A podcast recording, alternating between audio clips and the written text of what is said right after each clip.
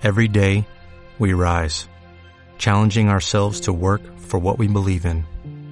At U.S. Border Patrol, protecting our borders is more than a job, it's a calling. Agents answer the call, working together to keep our country and communities safe.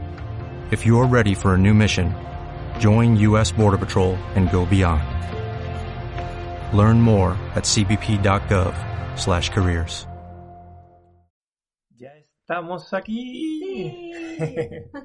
y llevamos tanto tiempo con el sueño de hacer el podcast que parece que hemos creado el árbol dúo solamente para llegar hasta aquí. Totalmente, lo íbamos colando en todos los proyectos que hemos tenido, la casa despierta primero y ahora el árbol dúo, y se, se nos escurría de todos los planes, pero por fin ya podemos decirte bienvenida. Bienvenido a... Y parecía fácil. El podcast del árbol dúo.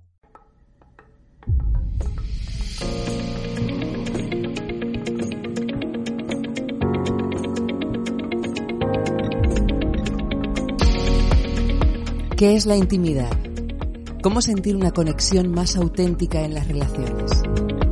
¿Por qué es urgente poner el cuidado de la vida en el centro de nuestros vínculos? Y parecía fácil. El podcast de Árbol Dúo hecho para darle vuelta a tu idea de las relaciones contigo, tus amores y la vida. Ponte cómoda, cómodo, porque vamos a salir de la zona de confort. Primero que vamos a hacer, si nos lo permiten, antes de presentaciones ni nada, es celebrar. ¡Yeah! Porque hoy estamos materializando un sueño que viene desde hace mucho tiempo, como les decíamos, y la verdad es que tenemos un poquito la tendencia a convertir todo en trabajo, y entre otras cosas porque nos apasiona lo que hacemos, pero, pero estamos muy empeñados este año en celebrar. Así que vamos a comenzar por celebrar. Y también porque queremos asentar esta energía de celebración en este espacio. Y pretendemos revolucionar la forma en la que entendemos las relaciones, pero sin drama trayendo este espíritu de celebración por el cambio que estamos haciendo, quizás por una claridad que nos está llegando, en lugar de la culpa que a veces sentimos por no haberme dado cuenta de algo o por la situación que estoy viviendo, que eso ya tenemos bastante. Eso, eso, bajemos la culpa.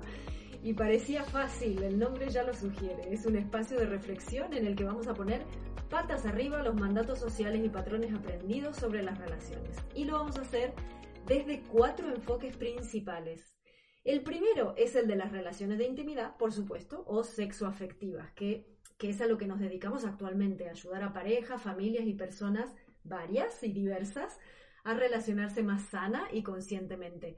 Entonces vamos a hablar de entender, por ejemplo, la diferencia entre el espacio personal y el espacio interpersonal, cómo se colocan límites amorosos, cómo llevar una separación consciente, que es algo que nos preguntan mucho, cómo comunicar con afectividad, pero también con efectividad, incluso en las conversaciones difíciles y no escaparnos de ellas, cómo hackear esos ciclos de repetición y de patrones aprendidos de las familias, es decir, todo lo que hemos aprendido en nuestros años de profesión como terapeutas y acompañantes de procesos, pero también en nuestros 10 años como pareja. Y en el segundo enfoque lo que pretendemos es abrir la mirada y lo que os vamos a invitar a llevar todo lo aprendido en las relaciones de intimidad a los equipos, los grupos y las comunidades. Entonces vamos a hablar de nuevos estilos de liderazgo, de cómo se pasa de un sueño individual a un sueño colectivo, de la cantidad de sesgos inconscientes que nos determinan en nuestros modelos de trabajo y muchas veces no nos damos ni cuenta, de un montón de herramientas innovadoras para generar inteligencia colectiva y de los estilos de conversación y de escucha que mejoran la salud de las organizaciones, así como acerca de cómo gestionar la incertidumbre. ¿Qué es la co-creación? ¿Qué es el win-win? ¿Qué, ¿Qué son los change makers? Y todas esas palabras que puede que hayas escuchado y seguramente en algún momento te hayas quedado con ganas de saber más sobre ellas.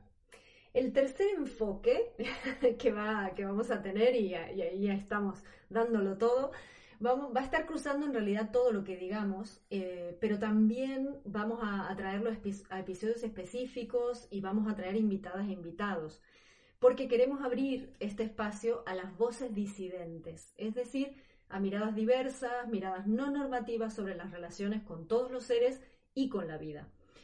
Eh, son voces que van en contra de las corrientes mayoritarias, como las del colectivo LGTBI, las personas poliamorosas o no monógamas, por ejemplo, las culturas no eurocéntricas, las personas racializadas, el pensamiento decolonial, que es algo súper interesante que queremos traer, el feminismo interseccional, los movimientos ecologistas, todos estos enfoques que nos abren la cabeza, nos abren la mirada, eh, para nosotros ahora mismo es urgente traerlos porque estamos en un momento de transición planetario y, realmente es esencial que podamos empezar a dialogar de una manera más fluida, ¿no? Entre distintas formas de ver el mundo.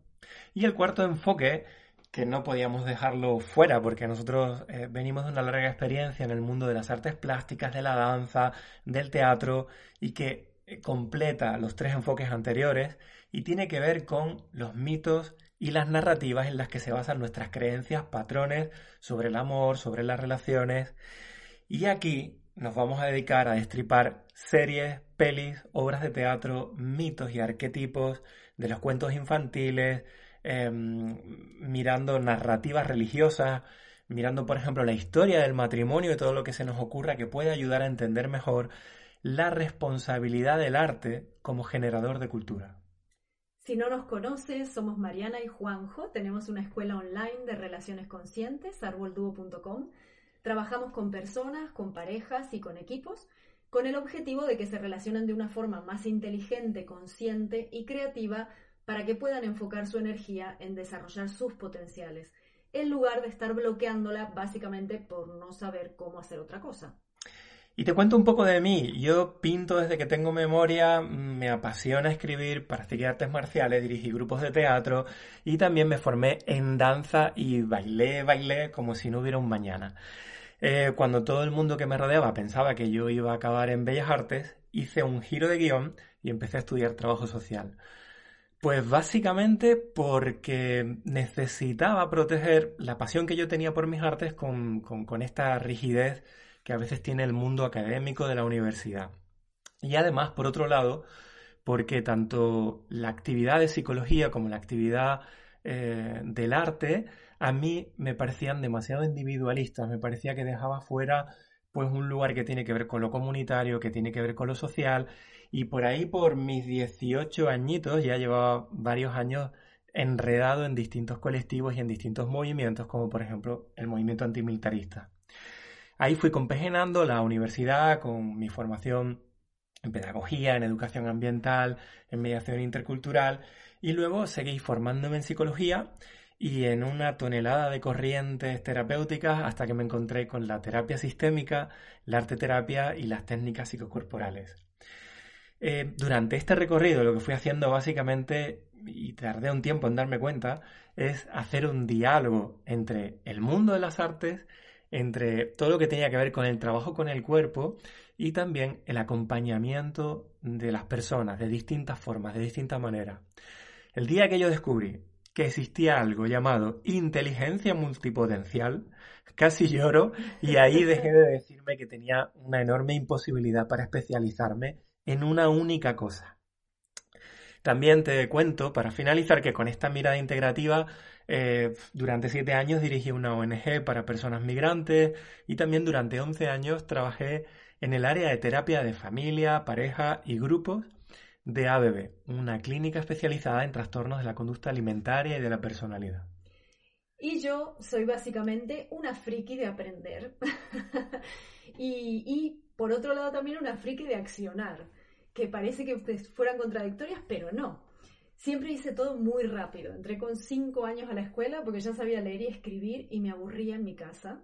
Después participé en un proyecto educativo piloto entre mis 13 y mis 17 años, en el que aprendí psicopedagogía, didáctica de la lectoescritura, teoría de conjuntos, trabajo por proyectos y saqué mi título de maestra con 17 añitos. con 11 años fui presidenta de mi primer centro de estudiantes y con 15 ya estaba abandonando mi puesto en una organización política por diferencia de valores con la organización. Madre mía. Estudié historia, estudié teatro Fui de los mejores promedios en ambas carreras y no terminé ninguna de las dos. una de ellas de historia con un final, solo me quedaba un final para terminar, pero decidí que mi vida era hacer teatro y me salí de ahí. Siempre he sido bastante decidida con esas cosas. Con 23 comencé a emprender y a coordinar equipos. Con 24 conseguí 30 mil dólares del Banco Interamericano de Desarrollo para un proyecto. Con 25 coordiné mi primer festival nacional. Con 26 era subdirectora artística de una institución pública en Buenos Aires. Con 28 migré a Europa. Con 29 fui mamá. Con 30 fundé mi propia compañía y escuela de teatro con la que viajé por varios países.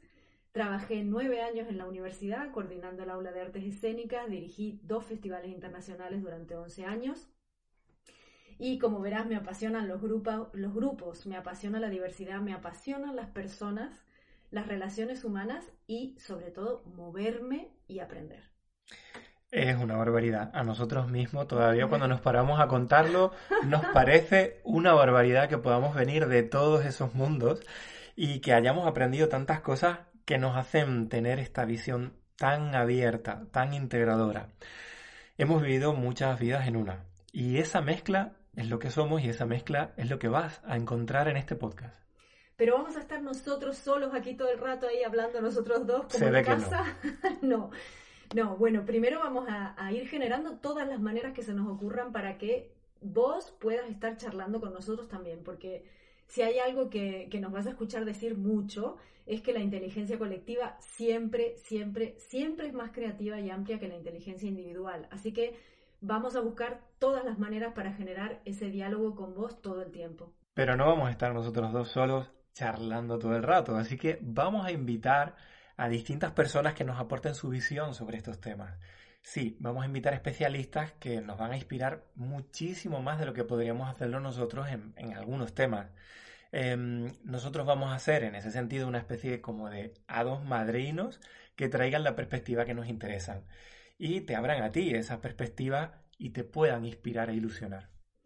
Porque eso realmente es nuestro para qué. O sea, evidentemente hacemos este podcast, como ya te dijimos, porque es un sueño desde hace mucho tiempo y también porque ambos hemos colaborado en radio en, nuestras lejanas juventudes. Y hemos oído mucha radio.